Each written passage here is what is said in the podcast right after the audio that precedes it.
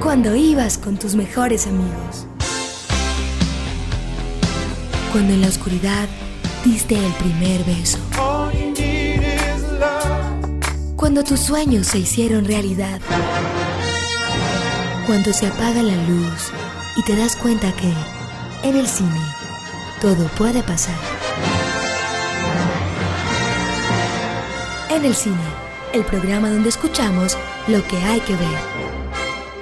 Conducen Santiago Gutiérrez y Samuel Castro. Buenas noches a los oyentes de UN Radio de los 100.4 FM en Medellín. Buenas noches, Santiago, ¿cómo estás? ¿Qué tal, Samuel? Saludos a vos y a los oyentes.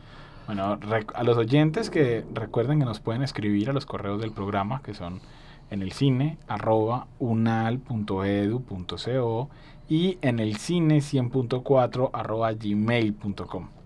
Santiago, ¿cómo es que es tu, tu Twitter para que la gente también nos escriba por ahí? San Gutiérrez J.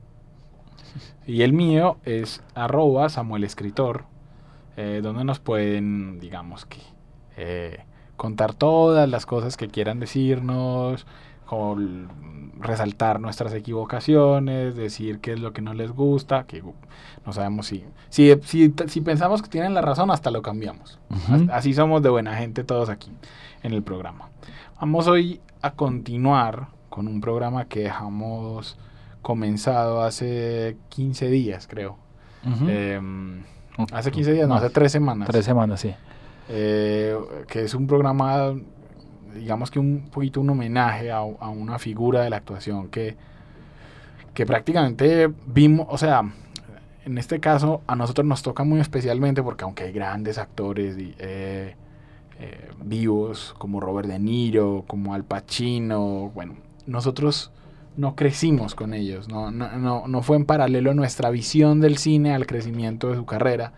Y tal vez por eso es que Philip Seymour Hoffman nos dio tan duro a nosotros, porque realmente él comenzó a aparecer en cine cuando nosotros comenzamos a ir a cine. Entonces, vamos con nuestra cortinilla de personajes para que intentemos seguir haciéndole un justo homenaje a uno de los actores más interesantes de su generación. Fellini, Spielberg, Bergman, Norton, Lucas, Fincher, Cruz, Bardem, los protagonistas en el cine.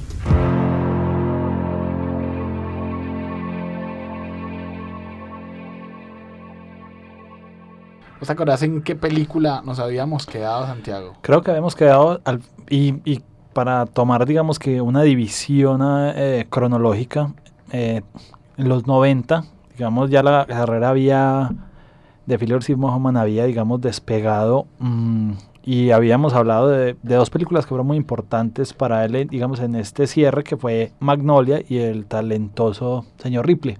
Creo que eh, estas dos películas ya lo ponen como en un nivel muy importante y está en su nivel de mayor actividad porque si vemos en ese 99 hace tres películas y para el año siguiente aparece en tres películas también, siendo la más conocida como Almost Famous, donde tiene ahí un papel, digamos, secundario, pero como siempre con su marca. Eh, eh, a mí me impresiona, en, en Estados Unidos y em, incluso eh, lo utiliza, de ahí viene, digamos que el término en español, como una adaptación del de Estados Unidos, em, está el, el scene stealer, el roba escenas, digamos, el el actor que siempre que sale, a pesar de ser secundario, le quita el protagonismo al protagonista.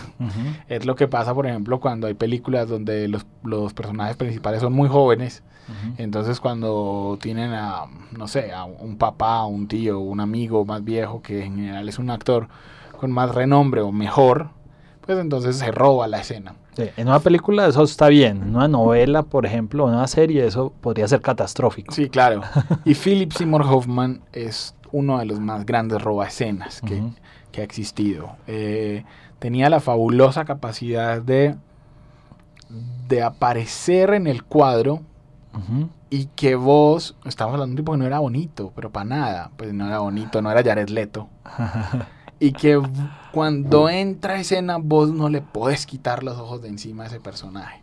Eh, me estoy adelantando, pero por ponerles un ejemplo, el, el, em, el- el personaje que él hace en esa película con Tom Hanks. eh, ¿Cómo se llamaba? La guerra de Charlie Wilson. Esa, Charlie Wilson's War.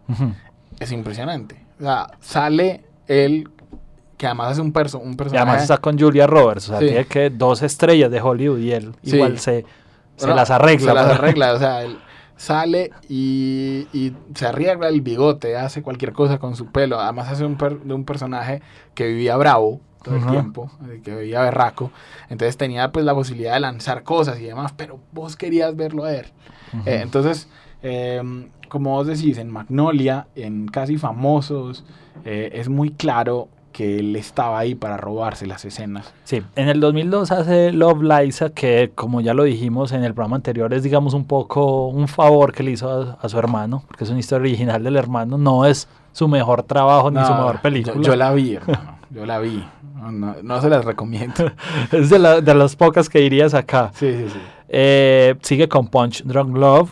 Otra, digamos- otra cosa, otra roba escenas total, porque, porque pues, es que, pero aquí era alegre quedaba más fácil porque uno nunca entiende a Paul Thomas Anderson porque escogió o, actuar con, con nunca, yo nunca entiendo a la gente que escoge actuar con Adam Sandler, no, más o menos.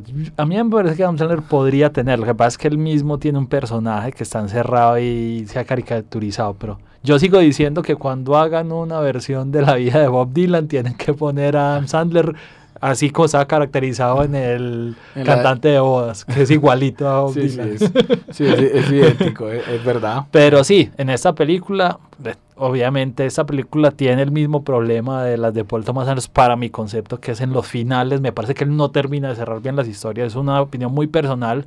Club de fans de Paul Thomas Anderson puede mandarme sus tweets braviándome. Después va a Dragón Rojo, que es esta precuela eh, del Silencio de los Inocentes, ¿cierto? Sí, exactamente. Yo, bueno, de, de- del, del dragón rojo, ahí digamos que no, no podríamos dejar escapar algo. Y es una anécdota que contó eh, Brett Ratner, el director. Brett Ratner eh, estudió en la misma escuela de cine de, de, de Philip Seymour Hoffman. Entonces, eh, eran amigos, se hicieron amigos en la escuela. Eh, él dijo, bueno, listo. Ojo, Brett Ratner, aunque, aunque si uno piensa en la filmografía de Brett Ratner, pues entonces se acordará de 21, de Horri- Horrible Bosses, de X-Men. Ujú. Pero Ratner es un tipo más serio de lo que uno, de lo, de lo que uno creería. lo que su Sí. filmografía... Sí, porque, porque por ejemplo, es el productor ejecutivo del documental que hicieron en homenaje a Woody Allen, la PBS. O sea, es un tipo, digamos que múltiple. Sí. Pero, y llama a su amigo de colegio, a, a Philip Seymour, de colegio, no, de escuela de, de cine, a Philip Seymour Hoffman le dice, tengo un papel para vos, un papel que, de esos que le digamos que le quedaban muy bien a Philip Seymour Hoffman, o sea, un tipo desagradable, un tipo desagradable para que él le encuentre como la humanidad. Ajá. No sé si se acuerdan, en el, Ra- el Dragón Rojo, él, era, él hacía de un periodista que lo encierran, o sea, descubre el malo, que era Ralph Fiennes. Eh, lo descubre y entonces Ralph Fiennes lo encierra y, y le da comida y bueno, y el final es un poquito macabro. Pero la anécdota que cuenta Brett Ratner es que estando en filmación, eh, le suena el celular y entonces él contesta y se da cuenta que es el celular de Anthony Hopkins.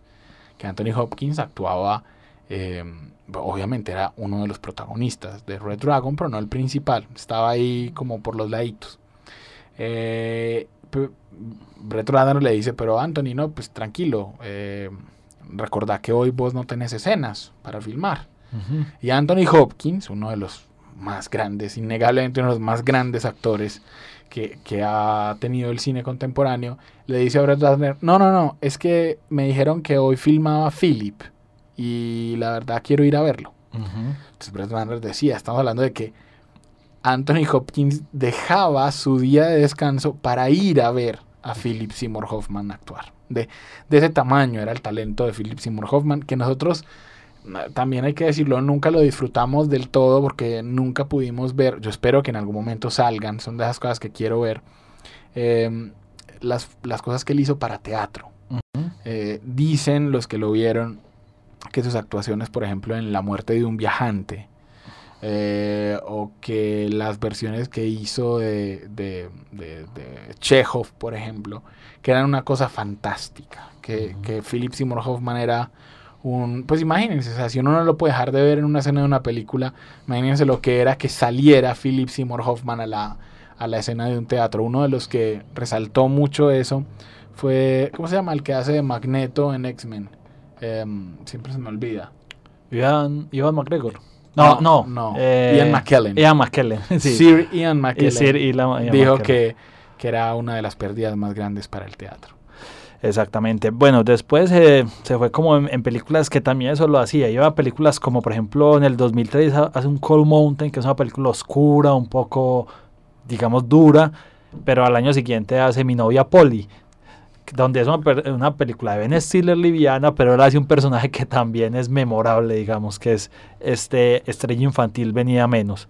Sí, total. total. El, el, em, si se acuerdan, en, en Mi novia Polly, que es una muy mala película. Esa película de Domingo Crispeta. Uy, no, pero de domingo... de festivo entonces. Sí, de festivo, más bien. Es una película muy mala, pero él lograba que incluso el papel malo que le dieran fuera chévere de ver. En ese, en ese caso, él era, él era una estrella infantil que ya nadie quería contratar, ¿cierto? Sí, que ya no tenía papel, pero vivía de la fama y a todo, repetía, no, es que yo... Y, y él mismo contrata un equipo para hacer así como en TV. Un documental. un documental sobre él, pero él mismo lo contrataba. Y entonces está en un teatro comunitario y hay una versión de Jesucristo Superstar y él mismo quiere hacer de Judas y de Jesucristo, en fin, es, un personaje bastante simpático el que hace ahí. Sí, en una película mala. Y podemos llegar, digamos, hace mini- una miniserie que se llama Empire Falls y llega a Capote, que sí fue, digamos, el culmen, al menos en reconocimiento de su carrera. Sí, pero ojo, que todavía Philip Seymour Hoffman tiene joyas, inclusive para los que lo admiramos. Eh, Entertainment Weekly escogió como los grandes papeles de la carrera de él. Y me sorprendió porque escogió una película que aquí no vimos, que se llama Owning Mahoney. Así es, hasta De- de 2003. de Richard Niewski, que no tengo ni demonios ni, ni la menor idea de quién, de quién es. Pero resulta que Entertainment Weekly dijo que el papel que hacía él ahí, que era como de un, de, un gerente de un banco que tenía problemas de apuestas, eso suena muy, muy a un personaje que podría ser Philip Seymour Hoffman, Sí. em, pues logra, se mete a una cuenta como de millones de dólares y luego hay una parte como de un caso legal. O sea, en todo caso, creo yo que la invitación es a que la veamos, a que nos sorprendamos, porque si la pel si, si destacan que estamos hablando de una de las grandes actuaciones de Philip Seymour Hoffman, que la ponen pues al nivel de lo que hizo en Capote, no nos la podemos perder y no está mal el reparto. Eh, los compañeros de, de escena son Minnie Driver, otra a la que el Botox le está haciendo mucho mal, eh, y John Hurt, eh, que, que también es un actorazo. Ajá. Sí, está bien. Y de hecho, ahí digamos, él siempre es- estuvo entre lo independiente, lo alternativo y, digamos lo mainstream, pero creo que a partir de Capote, si hacemos una lista, todas las películas son, o sea, tuvieron digamos un buen recorrido comercial. Eh, en Capote hace... Capote fue una, una decisión un poco complicada porque Truman Capote no era tan voluminoso como Philip Seymour Hoffman. Sí, De hecho, era sí. un poco eh, Es que enclenque, digamos. enclenque, exacto. Enclenque. Estaba buscando una palabra así como frágil. Frágil. sí, sí. Porque, porque, porque Capote sí tuvo, el- digamos que el mismo problema de, de Philip Seymour Hoffman en el sentido de que él tenía una tendencia a la gordura Ajá. que, que, que como, pues como era un gay, digamos que bastante vanidoso, pues entonces trataba de controlar eh, mucho, pero no, lo que vos decís, no era de las dimensiones de Philip Seymour Hoffman. Y sin embargo, Eso no te preocupa en la película. La hace olvidar con su actuación. no, ese. lo- yo, yo la verdad, a mí me impresionaba más era lo que él hace con la voz. Exacto. Porque es que la voz de Philip Seymour Hoffman, pr- pr- primero era una gran voz, Ajá. segundo era muy, es muy gruesa, es muy ancha, digamos. Ujú. Y lo que él hace tuvo que haberse dedicado con una coach de, de, mm, técnica vocal, pero lo, lo más impresionante, lo que, lo que él hace para adelgazar la voz, para volverla finita, para, para que le salga incluso eh, cuando llora. Es que, es que na- na- mucha gente no, no, no entiende o no aprecia el trabajo de un actor. Ajá. Capote no tiene un gran guion, la No, película. no, es, la una, película es una biopic. es una medio normal. anécdota, es una secuencia de... Sí, es una anécdota al final. sí, es una biopic muy normal. Sí, la película es regular, es verdad. Más allá de la actuación de él. Eh, pero es la actuación de él. Exacto. lo que la convierte en una cosa maravillosa. Eso se nos olvida. Los grandes actores, eh, en este caso él no tenía mucho material de la parte de guion, pero tenía el personaje, tenía a ese para convertirse. Es lo que podríamos decir pasa mucho en las biopics. Eh, por decir algo, eh, cu- cuando Ben Kingsley hace de Gandhi, Sí. es una biopic, digamos que no También es... Rey tampoco es Ah, así, ah. también le dio el Oscar a... Eh, exacto, por, porque tienen al personaje y, y lograr, pero en el caso de, de, de Philip Seymour Hoffman es muy meritorio eh, eso- por todo eso, porque el personaje se parece muy poquito a él, Ajá. muy poquito, y él logra meterse Solo en lo blanco en lo y lo blanco y lo rubio. rubio, exacto, de resto, Sí, de resto no. es verdad.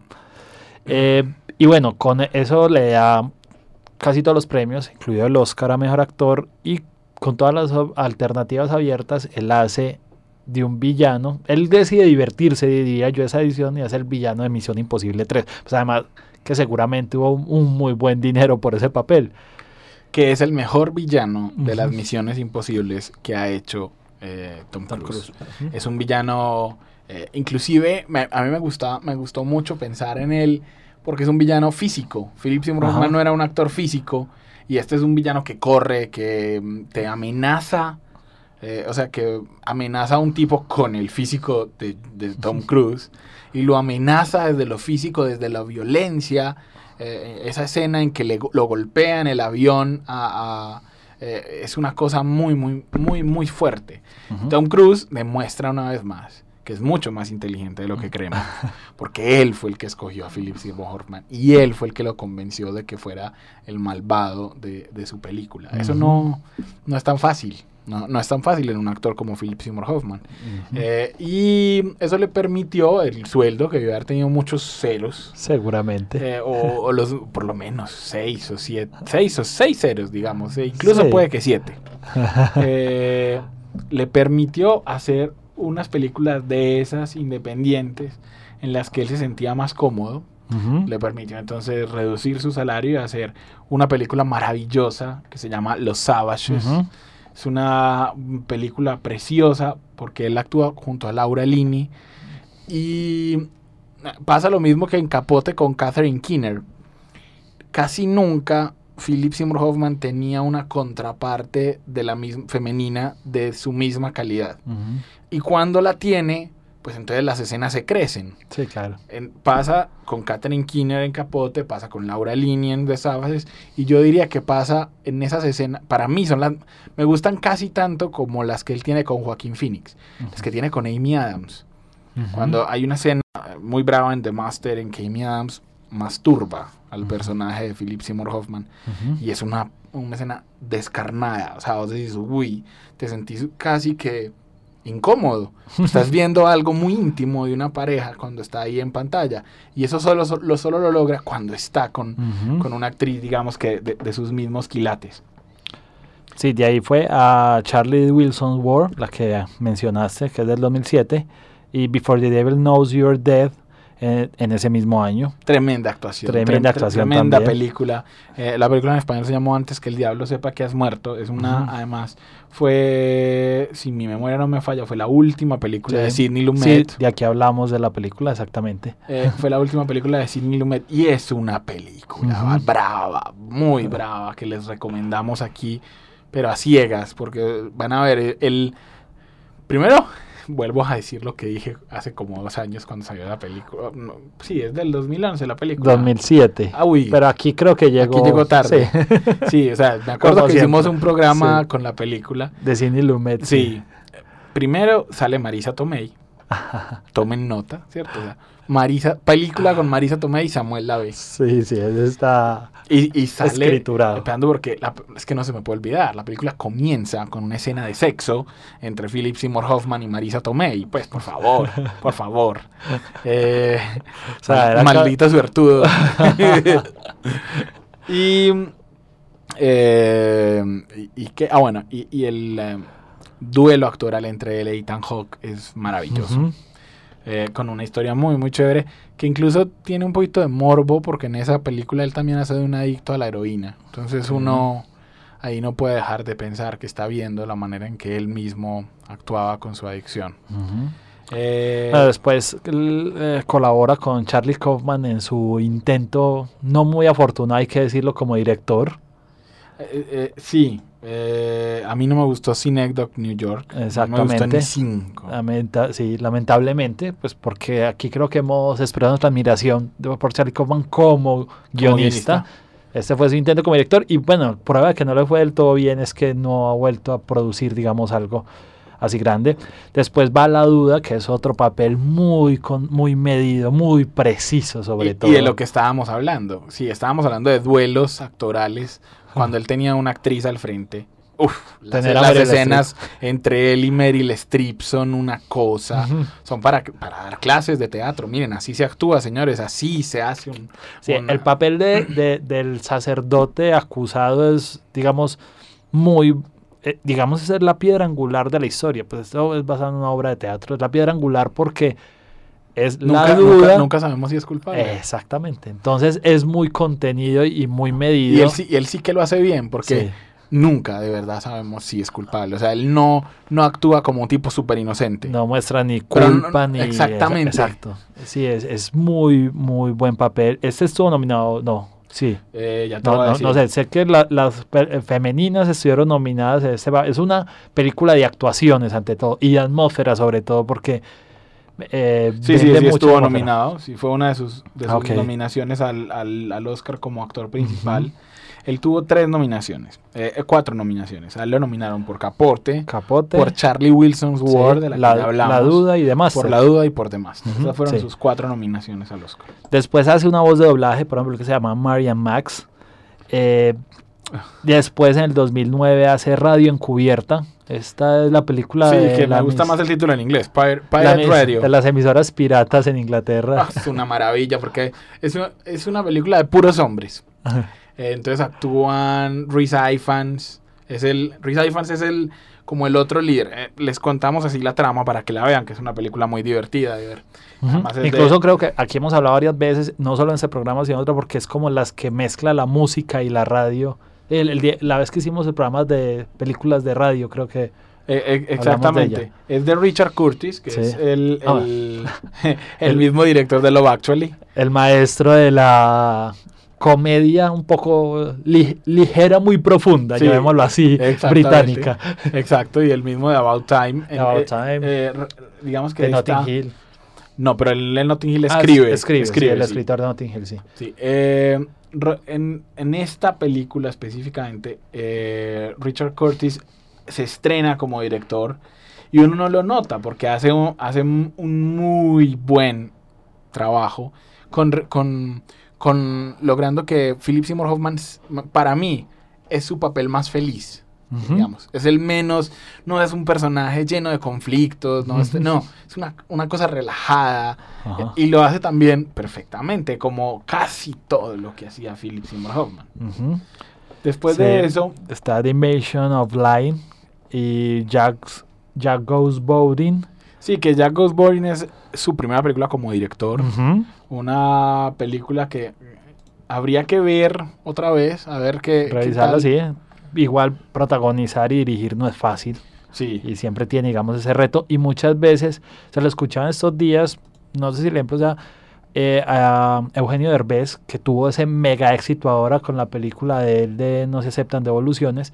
Y él decía que a veces se ponía como director a criticarse como actor y decía, "Mm, no, no estás actuando, estás dirigiendo frente a la pantalla. Creo que ese es uno de los, eh, digamos, dificultades. Después va con los... i- Los Idos de Marzo, que es de la película Marzo. de George Clooney. de George Clooney. Fantástica porque, en- porque en esa película actúan él y Paul Giamatti y tienen escenas juntos. Sí, sí. Entonces es una cosa bárbara, como de, eh, este es el non plus ultra de los actores secundarios. Y luego se- eh, tendría un papel muy interesante eh, en Moneyball. Moneyball, que es la película de, de- protagonizada por Brad Pitt, que es sobre el caso real de los Atléticos de Oakland. Sí, realmente yo también ahí vuelvo a, a esas em, amistades que empiezan a nacer. Moneyball es de, de Bennett Miller, que es el mismo director de Capote. Entonces yo creo que por eso acep- aceptó eh, Philip Seymour Hoffman la película. Nada del otro mundo, pero funciona. Sí, sí, es otra película. Después va The Master, que sí es un papel Bravo. mae- maestro para Bravo. decir. Es un papel bravo. O sea, eh, fíjense en The Master. Eh, háganle, háganle intento. Dos, yo les aconsejo dos escenas. Eh, ya hablamos de la de Amy Adams y la Sí. masturbación. Aconsejo otras dos. Una, eh, Philip Seymour Hoffman y Joaquín Phoenix jugando en la hierba como si fueran niños. Que se tiran el uno al otro y dan vueltas y no sé qué. Esa es impresionante. Y la otra, al final, cuando, ah, cuando él está haciendo un encuentro, el personaje de, Fi- de Philip Seymour Hoffman, y le dicen eh, que algo no está saliendo como él lo planea. La rabia que a él le da es una cosa miedosa. O sea, uno dice, este man es capaz de matar a cualquiera. Además que, eh, más allá de lo buen actor, eh, Philip Seymour Hoffman es de esas, personas blancas que cuando se transformaba rojo. se pone rojo y eso como que te genera como un miedo, Miedo. particular. Es, es- es impresionante. Eh, yo, ay, lo que pasa es que Philip Seymour Hoffman llegó al, al nivel de pocos, al nivel de un actor que uno solo quería ver cómo hacía una escena. No, no me importa el resto de la película, no me importa si la película es mala, buena, no me importa. Quiero ver qué hace en esta situación este actor. Y siempre te sorprendía. Y eso no, no, no hablamos de una miniserie que hizo que se llama Empire's Fall que fue digamos como su incursión en la televisión. Es una miniserie que la pueden la pueden buscar. Como siempre actúa perfecto. Pero pero no fue tampoco tan destacada porque no habíamos llegado como a ese punto en que las miniseries se podían tuitear y hablar de ellas y probablemente hubiera tenido más éxito si Sí, la hubiéramos no, visto hace- la televisión casi que está llegando al nivel del cine, digamos, de, de penetración, pues incluso hecha para digital, como, como Netflix, que le ha ido muy bien No, con pues House es, of Cards. es que, Santiago, lo- que dijimos hace días que estábamos hablando de los Oscar, eh, ¿por qué él tenía tanto protagonismo Kevin Spacey? ¿Qué película había hecho? No, No. había hecho House of Cards. que es una- Y bueno, y el año pasado Philip Seymour Hoffman llegó a un punto donde todo buen actor de Hollywood llega, que es entrar en una franquicia exitosa. Ah, bueno, ah, bueno, pero perdón, quiero hacer una corrección para nuestros oyentes porque seguramente nos regañan y... Ah, No, no, o sea, a, a Kevin Spacey lo entrevistaron y todos querían que hiciera el tono de Frank Underwood, pero él estaba en la ceremonia del Oscar porque es productor y era uno de los Ajá. productores de Capitán Phillips. Ah, sí, para que también, estemos sí, tranquilos es pues, con eso. Y como está diciendo, llega a Juegos del Hambre, que es como el punto donde ya un actor de Hollywood como que se, se Ya. mete a una franquicia, Sí, entonces ya es- está. no, pues es que, a, a ver, Philip Seymour Hoffman entendía que con su físico, pues no le iban a dar ningún papel de superhéroe en ninguna, ¿cierto? En The Ujú. Avengers, en nada de eso, si acaso de malo. Entonces le llega una franquicia comercialmente muy exitosa que le, que le va a pagar un cojonal de plata para que le actúe y haga un papel que eh, igual, eh, los que no les quiero dañar, pues no quiero hacer aquí un spoiler, pero los que han leído los libros saben que el papel de él tiene dos caras. Tiene ah, mm, digamos que más que más que solamente un- una forma de verse. Entonces era muy interesante para él y lograba meterse como con un público juvenil. Santiago ya se nos acabó el tiempo. Bueno, Eh, creo, y hemos hecho todo el recorrido, creo. Bueno, queda, veo aquí otra película sí hay varias. Hay, que es el último concierto también, que hace, eh, no sé, esa- no, no he escuchado ese proyecto, pero no no no esas ya la pueden conseguir. ¿Sí? ya la pueden conseguir que él hace como de un violista o de un Dios, sí, violinista, un violinista, sí. eh, y con Catherine Kinner Ah, creo que por eso actuó. Y quedan dos películas por estrenar. God's Pocket eh, y A Most Wanted Man eh, ambas digamos que van a beneficiarse qué tristeza de la muerte de él. Como, sí, como Heath Ledger que impulsó sus proyectos póstumos. Bueno, Vale decir que esta historia termina el 2 de febrero, cuando es encontrado ya comprobado por una mezcla, un cóctel de heroína, de antidepresivos y en su apartamento en Manhattan. Eh, deja eh, sus dos hijas. Tres, creo. Tres hijas, sí. Sí, tres hijas eh, con la vestuarista Mimi O'Donnell. Como dijo Aaron Sorkin, no creamos que, que Philip Seymour Hoffman se murió por una sobredosis o, o, que no estaría muerto si hubiera tomado la cantidad necesaria. No, se murió porque era un adicto. Uh -huh. Se murió porque era un adicto y un adicto tiene esos riesgos. Eh, es así de sencillo. Eh, con todo el respeto del mundo, vamos a, alcanzar a escuchar eh, una canción para terminar, una canción que, que digamos que le hace justo homenaje indirecto a Philip Seymour Hoffman, se llama Don't Stop Believing. Uh -huh. no, no, dejes de creer, digamos, sería el asunto. No, no, no paremos de creer ¿Sí? que va a haber actores del mismo nivel que Philip Seymour Hoffman. Esa canción suena en Moneyball y es de un grupo que se llama Journey. Uh -huh. Es una canción ochentosa, digamos. Sí, sí, ¿no? sí. ¿no? Entonces, con esa canción nos despedimos y esperamos que nos escuchen dentro de ocho días aquí en el cine.